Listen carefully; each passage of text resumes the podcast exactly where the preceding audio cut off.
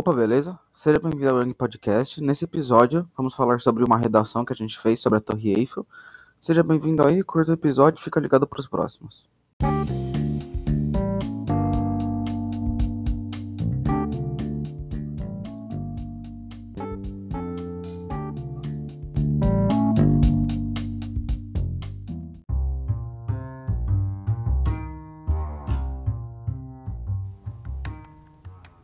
Gustave Eiffel. Você pode não me conhecer por nome, mas o meu grande feito você com certeza conhece. A enorme, bela e esplêndida Torre Eiffel. A minha história com a torre começa em 1875. Eu havia me formado em engenharia fazia um ano, eu estava desempregado, morava com meus pais e estava sem rumo. Por isso, porém isso não impedia minha ambição de falar mais alto. Eu tinha o sonho de ser conhecido no mundo todo por enormes feitos. Esperava ser o Leonardo da Vinci da era moderna. Então eu fui de cabeça para os estudos. Comecei fazendo análise dos pontos estratégicos onde eu poderia conseguir permissão do governo para fazer uma construção épica, pensando bem, revolucionária descreve melhor. Após achar o local perfeito, a Champ de Mars, em Paris, era o melhor local da cidade. Havia muito movimento e era um local aberto para todos verem a construção. Então, o próximo passo era pensar em algo novo, que chamasse atenção suficiente para suprir minhas vontades ambiciosas e otimistas.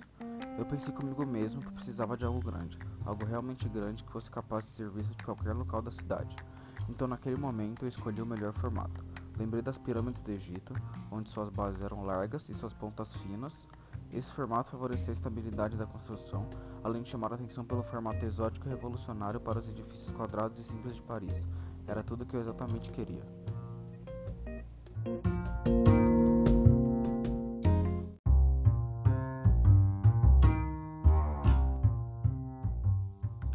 Deveria ser algo bem sólido e resistente. Ela iria precisar suportar a ficar exposta ao clima e aguentar pessoas subindo e descendo sobre ela.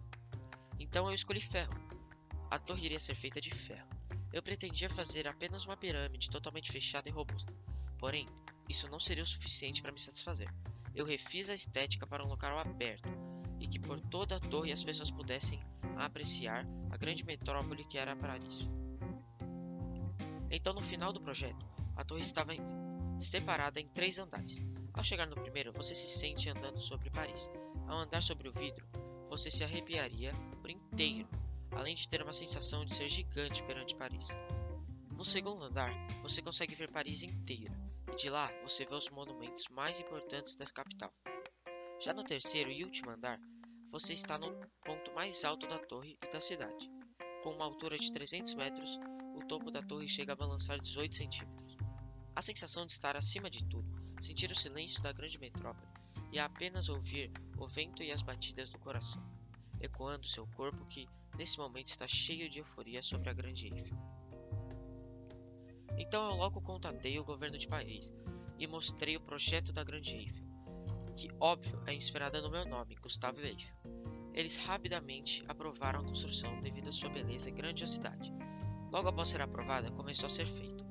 Foram cerca de mil pessoas trabalhando e demoraram 21 meses para ela ser feita. Ela ser inaugurada em 31 de março de 1889, a estrutura metálica de 10 mil toneladas tornou-se a maior construção do mundo, título que manteve até 1931. Atualmente, ela é um dos pontos turísticos mais, mais visitados do mundo, onde é lugar de muitos pedidos de casamento e declarações de amor em Paris. Sua exibição contam com mais de 2 milhões de pessoas. O formato delas são de base quadrada com 125 metros de largura e 300 metros de altura. Graças a toda a minha dedicação, faço parte do legado de Paris e dos livros de história. Meu nome Eiffel provavelmente nunca mais será esquecido.